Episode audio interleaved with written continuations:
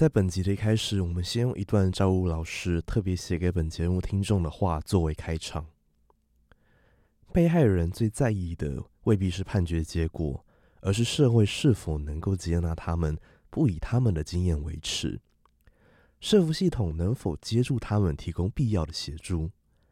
他们最在意的未必是不是司法不公，而是程序里头的不友善，造成他们很大的伤害。他们的情绪需要被承接、被认可，这是现在我们所欠缺的部分。被害人与被冤枉的无辜者的痛苦是无法比较的，而他们的痛苦都在性是羞耻的文化之下，让不可说的氛围制造出惊人的黑暗与混沌。期盼每个人了解这个议题的复杂性，让不同角色的痛苦被听见。透过不断的思辨与说理，往解决的方向前进一步。现在，请你收听本集的豆点学校。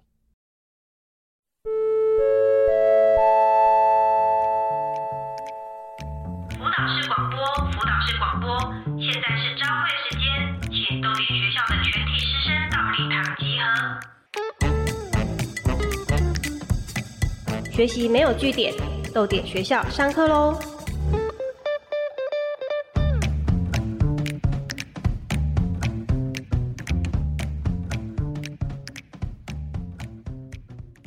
大家好，欢迎来到豆点学校，我是主持人刘子瑜。学习没有据点，欢迎加入我们的行列。今天的节目，我们也准备了和生活息息相关的性别议题。如果你听了节目有任何想法，欢迎到豆点的社群媒体留言。加入我们的讨论哦！今天的特别来宾，我非常期待。他是长期关注弱势议题，以报道文学为弱势发声，同时也是《判决的艰难：儿童性侵的争议与正义》这本书的作者陈昭如老师。我们先请昭如老师跟大家打声招呼吧。大家好，欢迎老师来到我们这个豆点学校。今天我们要讨论什么主题呢？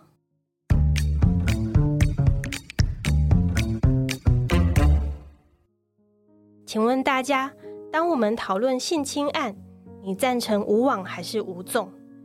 这个就是我们今天要讨论的主题。而且今天我们会聚焦在儿童的性侵案上，这个是不是很难呢？我们先安静五秒钟，想想你的立场是什么？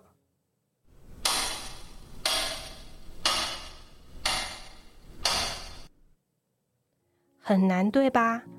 无往无纵这句话，大多数人可能都觉得，当然是一样重要啊！这不就是司法该做的事吗？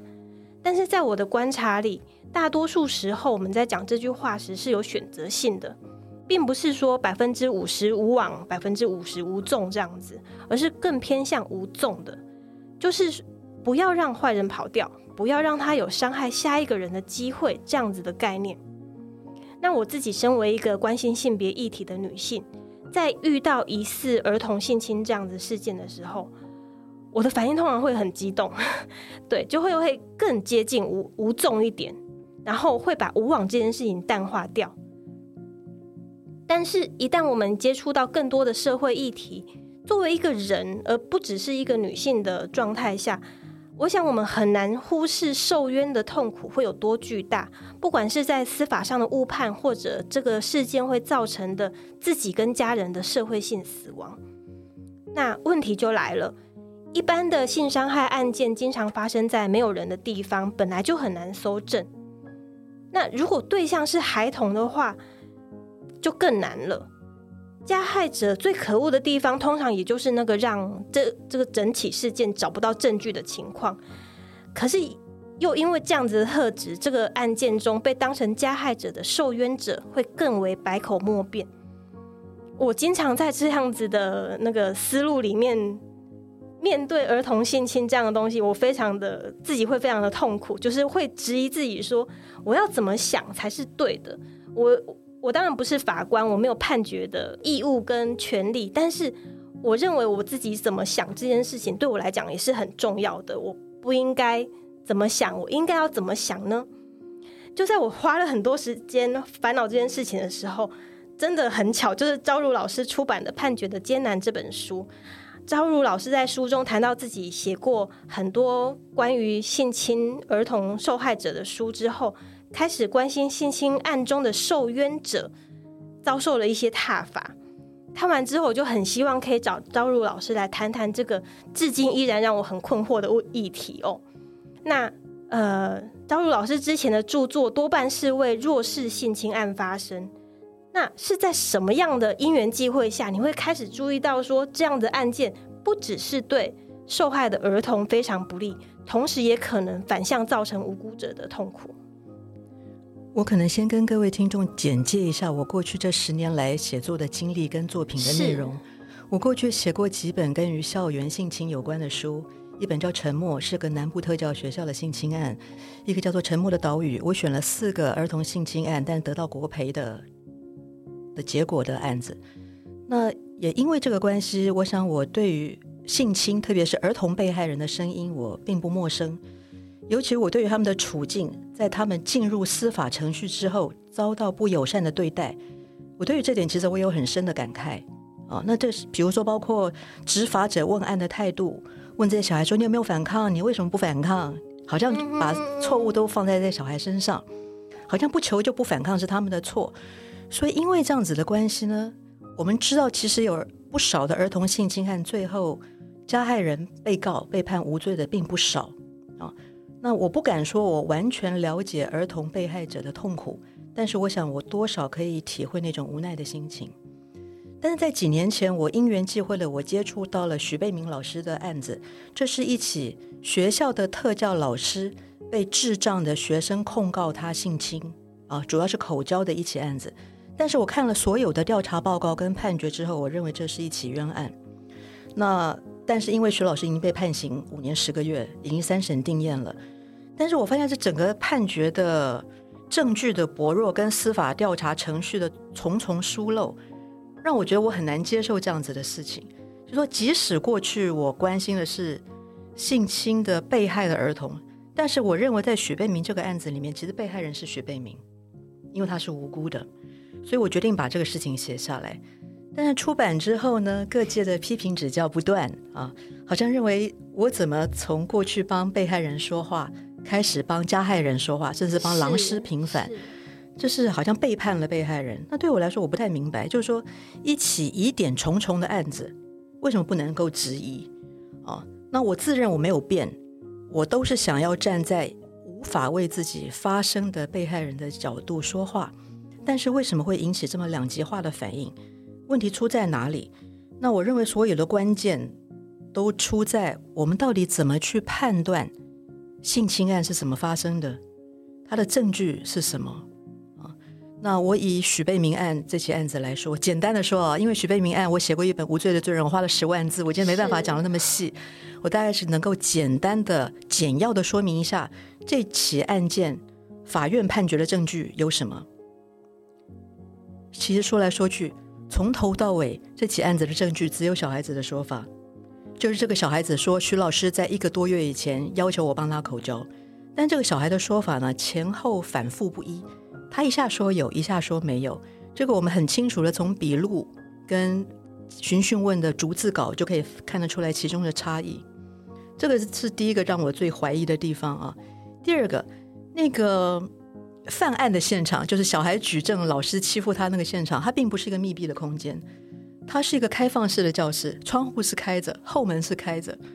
那通常以我对于校园性侵案，如果是狼师对小朋友下手的情况来说，通常不会是这样子的情况，通常可能是什么音乐教室、呃闭路电视教室，或是什么乐器室，有厚重的窗帘隔起来的，对，这样地方，而且不会是门开着，窗也开着，是啊，但是。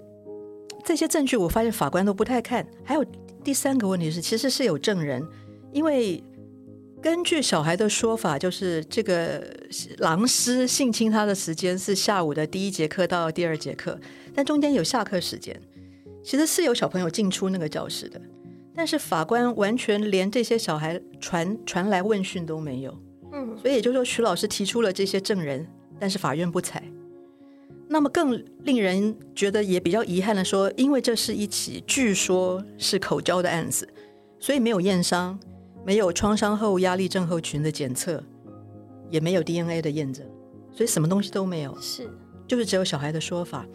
所以那我们要问，就是说，如果是这样子的话，为什么能够判罪？嗯但是这个问题我觉得很吊诡的是说，通常我们发现，即使是真正发生性侵案的儿童性侵案，同样的情况，没错，也会发生。对是就说只有小孩的说法，现场可能不是密闭，也可能是。那也许有证人，也许没有，但是没有验伤，没有 PTSD，没有 DNA，对都没有。然后证词也同样会一直反复变动。是对，所以到底怎么认定？对，所以这个就是一个为什么我在这本书的取名叫做《判决的艰难》，因为它确实是一个非常困难的东西，那需要法官的专业跟耐心。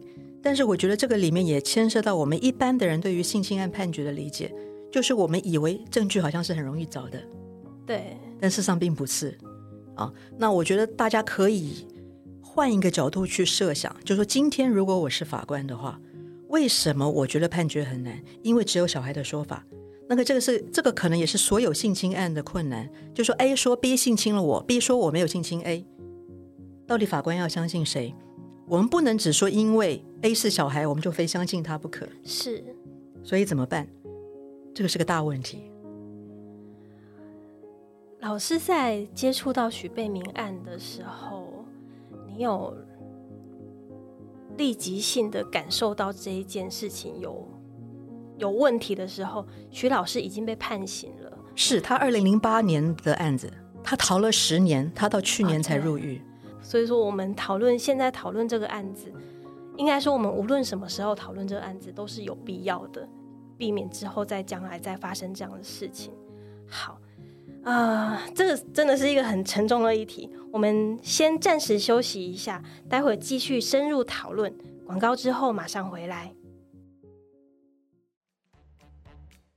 生而为人，不该胡乱抱歉。太宰治《人间失格》纸本书、电子书同步上市，赶快到你喜欢的通路购买哦。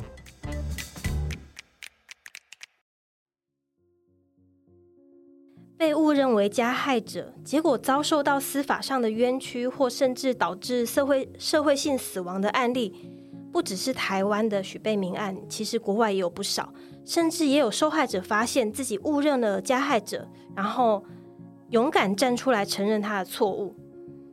嗯、我想问听众朋友，如果你之前曾经误认了加害者，结果全世界都在网络骂他的时候，你才发现自己认错人，你会不会公开坦诚认错？或者说，你是那个跟着别人一起骂的其中一份子？在发现你自己错误的时候，你会觉得自己需要道歉吗？我们先安静五秒钟，想一想，你会怎么做？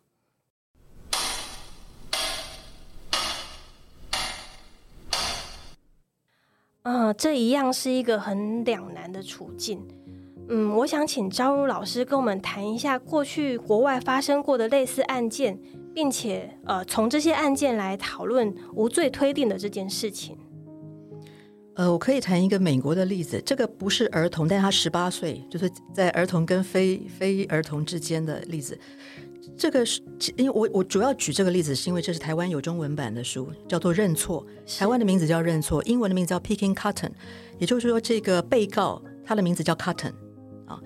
那这个事情是这样子，珍妮佛是一个大学生，他指控 Cotton 啊，就是这个呃被告性侵了他，在一个晚上，他指证莉莉，他说，嗯呃哪一年几月几号什么时候，然后甚至罗纳德身上，他他认为罗纳德是一个黑人，他认为他在性被性侵的时候，他努力的记住罗纳德身上的所有的特征等等之类的。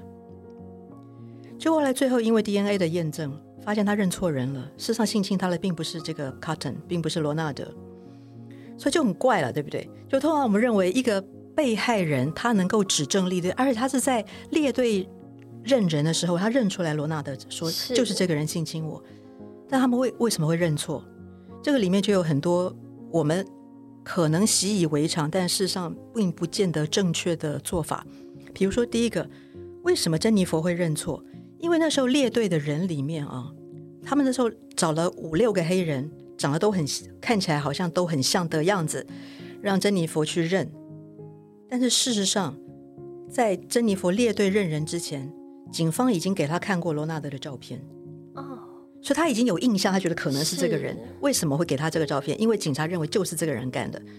所以其实那个时候，珍妮佛她其实她不是很确定，因为警察只给他罗纳德的照片，他就觉得、啊都是黑人。那我觉得这个也有种族差异的问题，就是说，就像白人不太能够认识分辨黑人的差别，是是像我们可能也不太能够分辨白人或是黑人的差别。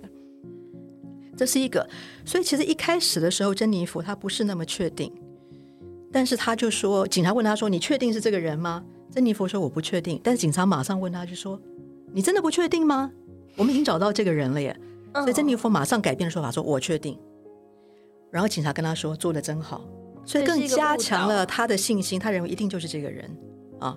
对，所以一个是他只认错，那而且是因为是警方的诱导。第三个，在判决的时候，所有的陪审团的人全部是白人，没有一个黑人，嗯但这个被告是个黑人。是那当然，在美国我们也常常发生这种情况，就是说，如果被告是黑人，但是评审团都是白人的时候，他们很容易判这个黑人被告有罪啊。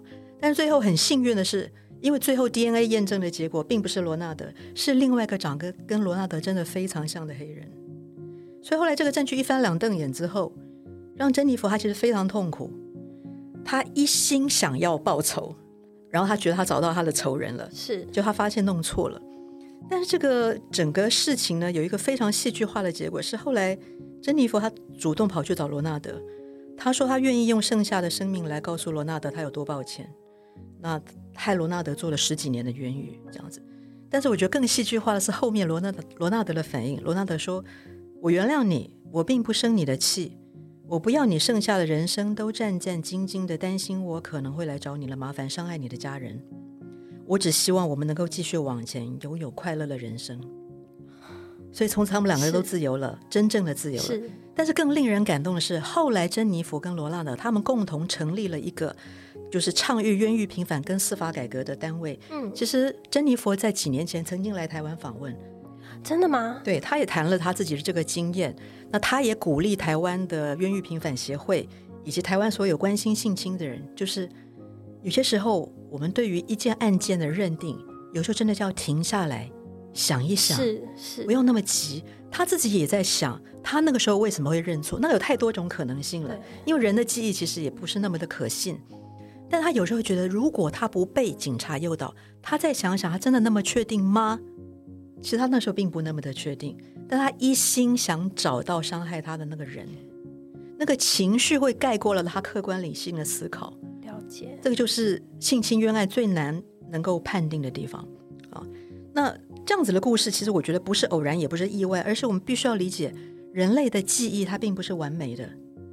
法官也不是神，他只是人，他也有可能弄错。所以，当一个被害人他指证历历的指出这个被告就是伤害我的人的时候，你觉得通常法官会不会买单？会对我们不太会去质疑被害人的说法，对对。但是被害人的说法是不是真的？不是说他说谎，不是他故意的，他可能就是记错，他可能是弄错。当然，我们也不能不呃考虑一种情况，确实有可能是诬告。所以真相要怎么样在法庭里面得到真正的解决，这从来不是一个简单的问题。因为毕竟这是二十一世纪，已经不是包公的时代。没错。但是我觉得比较遗憾的是，我觉得台湾的民众在现在还活在包公的时代，总觉得任何的事情到法庭上面一定能够得到真相。没错，所以我想要提醒各位的就是，可能未必是如此。那招入老师想不想再跟我们讨论一下？就沿着这个案例，我们来讨论一下无罪推定的这个这个想法是怎么样的？我其实因为我这段这几年，我常常到学校里面去演讲，我发现很有意思的一件事情是啊，我跟学生演讲，我在谈无罪推定的时候，通常学生都会讲得很清楚，很简单，就是在没有充分百分之百的证据之前，我们不能够判被告有罪。但是这么一个简单的，我认为的法律的 A B C，当离开学校以后，我觉得大家都忘掉。所以如果到成人的社团去演讲的话，我发现成人的反应反而跟学生很不一样。通常成人都会觉得，那被害人的正义在哪里？嗯，对，这个是让我觉得有点有有有趣的地方，就是为什么会这样子？那我觉得我我们可能必须要重新回到一些法律的 A、B、C 哦，就是说法律对于事实的推定，其实有时候只能说是一种推论。什么叫推论呢？就像我刚刚前面讲的，那个性侵案的发生，A 说 B 性侵我，B 说我没有性侵 A，所以到底法官要相信谁？我们能够凭借的东西只有证据，而这个证据叫做法律上的证据。法律上的证据也不是说你说了算，他说了算，而是要有某种科学性的、专业性的认定。啊，比如说 DNA，比如说 PTSD 的验证等等之类的。当然，当事人的说法也是很重要的一点。也就是说，因为这个事情是过去发生的，我们怎么能够去推论当时发生了什么事情？所以只能靠事事后找到的证据去推测那时候可能发生了什么事情。那这个事实的认定，并不像我们现在看到我们手边的杯子、桌子、平板电脑这么的具体。因为我们看到就是看到了，但是过去的事实的认定并没有这么容易啊，所以性侵案来说，它就很难了，因为没有人在现场，没有证据，没有 DNA，那到底法官要相信谁啊？所以刚才主持人一开始问了一个很好的问题，就是无网跟误纵，我们要相信哪一个？但是我觉得我们可以反过头来问一个更简单的、更根本的一个问题，就是说有罪跟无罪，这是一个本质上对立的观念吗？对我来说，我觉得不是啊。那我们刑事诉讼的理想是要求无枉无纵，但是就法律的来来的定义来说，我认为无往恐怕要比无重更重要。是，这就是无罪推定的意思。为什么？因为在没有百分之百的证据之前，我们基本上都应该鲜艳的相信被告是无罪。就说基本上，其实我觉得法律是友善的，我们不基本上不先认定这个人有罪，他是恶人。我们去找他有罪的证据，但是问题是，通常性侵案，我觉得它常常牵涉到很多人们对于受害的儿童的情感，会有很多的不忍。没错，我们会先相信小孩一定是被欺负了，这跟社会氛围实在落差太大了。对，但是我们要知道，法官判案不能够这样啊。这个就是我觉得这个这这个方面，可能我们对于。我对于死刑，我一直有一些质疑的地方，也在这里。就是说我一再强调的是，法官是人，他不是神，他有可能判断错误。那判断错误的结果是什么？就是让无辜的人被关，甚至被处死。那这个要付上的代价太大了。没错，我觉得不是每一个人都这个，我觉得不不应该是任何民主自由的社会应该承担的风险啊。所以也就是说，无网跟物纵，我觉得认为它不应该是一个嗯彼此制衡的口号，而是具有优先顺序的啊。我们必须先确保了无纵之后，然后才能无网。那如果不能够先确定是无网的话，那无纵的话可能就是栽赃，就可能是诬告啊。但我就说，每次谈到儿童性侵案的时候，大家就大家就很难这么客观冷静的去想这个事情，因为儿童受害。向来很容易牵动每个人心里那个最柔软的部分，觉得被害人已经这么可怜了，就算没有十足的证据，如果被判无罪的话，对被害人太不公平。但是我们换过一个立场来看，如果没有十足百分之百的证据就判判被告有罪的话，这不是很可怕吗？那万一我冤枉了一个人，那等于是真正重放了真正的被告。哎，是我们要是这样子吗？当然，就说我觉得基于人性啊。我觉得我可以理解，就是说被告被判无罪的时候，大家都不满。但是我还是要再强调一件事情，就是法官是人，他不是神，他不是没有可能判错。所以冤案就是这样子发生的。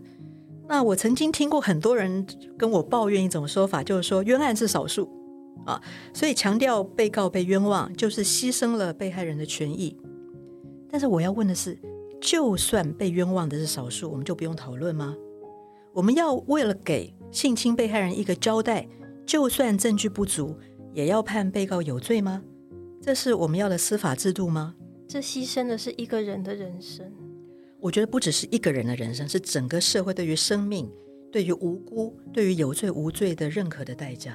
是。其实我呃一直也蛮担心，说像是这样子案例，会不会造成类似的性侵受害者更难获得支持？比如说，呃，之前的那个强尼戴普的家暴案，就已经造成许多就是许多人在说啊，就是你们就是会诬告啊，你们就呃女女性就是怎么样怎么样怎么样。但我们现在讨论是儿童，但是在儿童的路的方面，我们也会担心说，这样子的案例会不会让之后受害的儿童他们同样是没有办法好好的陈述事情，他们同样会有呃供词反复不一的状态，他们会不被相信，更难获得支持吗？因为这个已经是够难的事情了。招如老师会怎么想这件事？我在书里面其实花了很多的篇幅在谈我们怎么样要确认儿童的证词。那今天因为时间的关系，没有办法谈得很仔细，但是我只能简单的说，儿童的证词到底可不可信，这是可以透过专业的训练去判断的，这不是做不到。比如说现在刑法、刑诉、刑事诉讼法里面也有一条，就是说，如果你的当事人是小孩，是智障者。是表达能力有问题的人的话，我们都可以要求专业的询讯问的人来问他，让我们知道他到底说的是真的还是假的。这个东西其实是不难做到的。那么过去我们之所以会发生可能误判或是冤案的情况，有一个很重大的原因，都是询问的警察或是社工乃至于检察官，他们没有受过很好的询讯问的专业训练。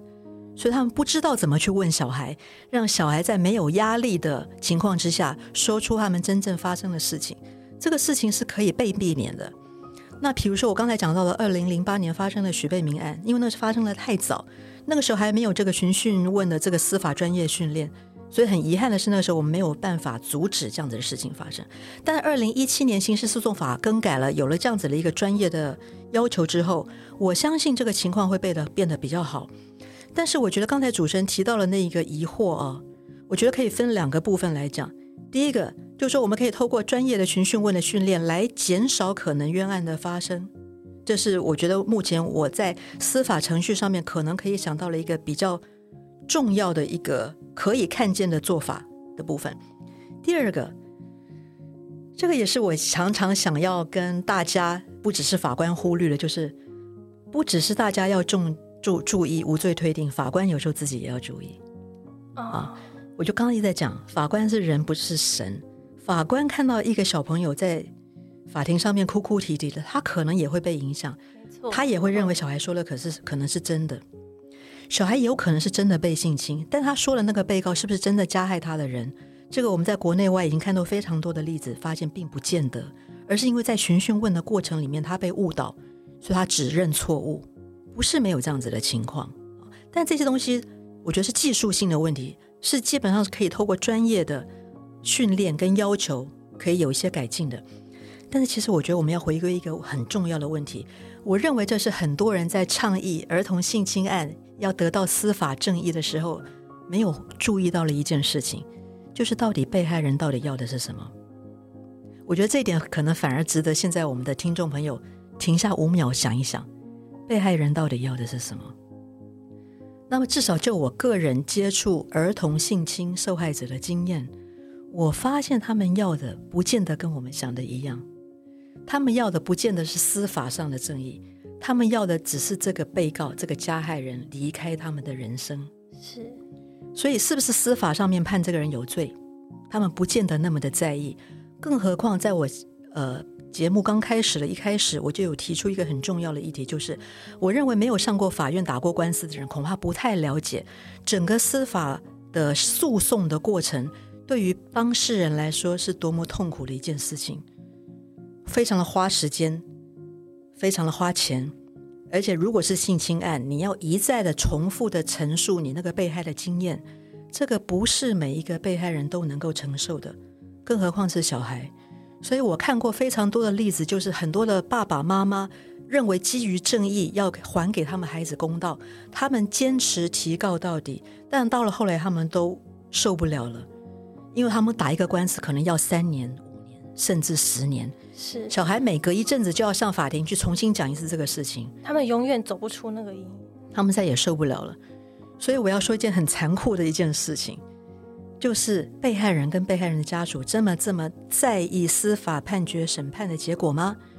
至少就我个人有限的经验，我认为他们最在意的不见得是判决的那个司法的结果，而是到底我们这个社会能不能够接纳他们作为一个被害人的身份跟经验，不以他们被害的经验为耻。我们的社服系统能不能够接住他们，提供他们必要的心理的、生理的咨商协助？但这些东西是在法庭上面没有办法解决的事情。所以，当一个社会把儿童性侵的争议完全放在最后法院审判的结果，反而忽略了其他的心理的社社会的协助，我觉得其实那有点本末倒置。因为我们看见的儿童性侵案都是在社会新闻上面，所以当我们看到被告被抓了、被判刑了，就觉得好像事情已经结束了。是，但是被告的痛苦的人生就因为这样而结束了吗？当然没有，他们很多时候他们痛苦才正在开始，但这个时候反而没有什么人关心了。所以我认为，一个社会的对于儿童性侵案的焦点全部放在法律的判决跟结果的时候，反而忽略了受害人他可能真正需要这个社会承接的系统跟机构应该付出的努力。这个我觉得不见得是我至少我看到的。被害人的处境，他们最需要的协助跟帮忙，在法律之外，还需要更多的心理的社会的支持才行。很谢谢张璐老师跟我们讨论这个议题，讨论到这边，我想大家都感受到其中的挣扎跟两难了。我们休息一下，喝口水，广告后马上回来。生活真难，想要得到勇气吗？想要变得聪明吗？想要获得爱人的能力吗？还是你想回家？难过的时候就把陶乐斯和他的快乐小伙伴们放在手机桌面，当做护身符吧。《绿野仙踪故事集》手机桌布，豆点官网免费下载中。欢迎回来，豆点学校。我跟《判决的艰难》这本书的作者陈昭如老师刚刚讨论了性侵案的争议。啊，我想这件事情其中有一个非常神秘的美角，是我们可能没有办法每个人都是法官，也不像昭如老师可以花这么多的时间去查访。我们大部分的人对于儿童性侵这些东西的呃。资料来源都是媒体。神秘的事情是呢，我们常常在骂媒体，但是这个时候我们又非常依赖媒体。媒体在这个这之中，在舆论这之中扮演了什么样的角色呢？我想要请赵如老师来谈谈看。嗯，根据我的记忆里面，台湾的民众对于儿童性侵案通常都。呃，张迈愤性非常气急败坏的，觉得应该判判可能加害人或是被告无期徒刑或者死刑，甚至公刑的时候，我们怎么样知道这些事件？一定都是透过媒体。但是以我熟悉性侵案判决内容的人来看，我常常发现台湾的媒体在叙述，呃，法官在判决的时候，常常过度简化，而且加了很多自己个人的想象。比如说，我就不讲哪一个案件了啊。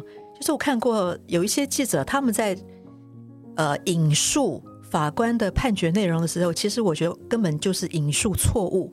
嗯，也就是说记者并不太理解法律上的字眼跟用意，他们用自己的理解去认为法官判错。但是，一般人如果没有直接看到判决，或是看不懂判决的话，他们完全直接接收到这个讯息就是法官乱判，所以就会觉得法官不应该这样判。对，所以恐龙法官之类这样子的声音就出来了。所以这个我觉得也是恐怖的地方。那我想要请各位回想一下，各位知道上一个你们认为很重要的、让你非常愤怒的儿童性侵案件是什么？你怎么知道？你知道的内容从哪里来？我想百分之九十九点九都是根据媒体。但是我想要请问各位的是，你们怎么能够确认这个媒体写的是真的？这个就是我想提醒各位的地方。比如说。像我写了徐贝明老师的案子，我曾经看过一个南部的地方新闻提过这起案子，就是觉得这个老师是十恶不赦。但是我从这个新闻里面，我完全看不出来这个记者他访问过法官，访问过当事人，访问过小孩，访问过徐老师，甚至连法官也没有访问过。但他怎么写出来的，我不确定。但是我从他的这个新闻的内容里面呢，我认为他对于无罪推定什么，他都想不清楚。但是在现在这个资讯过度发达的时代，我们自认为我们知道所有的事情，只要 Google 就找得到。是但是我们 Google 到的东西到底是不是真实，是不是真相，我们又没办法分辨。所以在这样子的情况之下，我们是透过什么样的基础跟证据去认为法官的判决是不是公平的？这难道不应该值得更进一步的讨论吗？所以在这个地方，我觉得可能我们的听众朋友又应该再停下五秒思考一下：你怎么样确定你所知道的这起儿童性侵案是真的？真的被告是那个被法官被判有罪的人吗？让我们不妨一起好好的想一想。这一集真的有很多需要停下来想一想的地方，而且坦白说，很多都不是你立刻可以获得答案的事情，而且它会根据每一个案件有所不同，会有不同的状况。好，最后我想要问一个非常非常非常困难的问题，就是它虽然是一个很难解释的问题，但是我真的很想知道，朝如老师您心中的正义是什么呢？可不可以稍微跟我们描摹一下那个？虚无缥缈的东西，它在你心里的边界或者是轮廓是什么样子？这个问题可能是一个很好的博士论文。我今天大概只有十秒钟的时间能够回答。那我想我引用德国基本法的第一条：人之尊严不可侵犯。我想这是我对性正义的轮廓。那就正义的中文来解释的话，正是正确，义是义理，在人的尊严。不能够被侵犯的情况之下，用正确的方式寻找义理，我想这个也许可以勉强的作为我对正义的解释跟理解，以及我对正义的期待。啊，谢谢老师的分享。如果你听到目前的节目有任何想法，欢迎到豆点的社群媒体本集内容的下方留言，加入我们的讨论哦。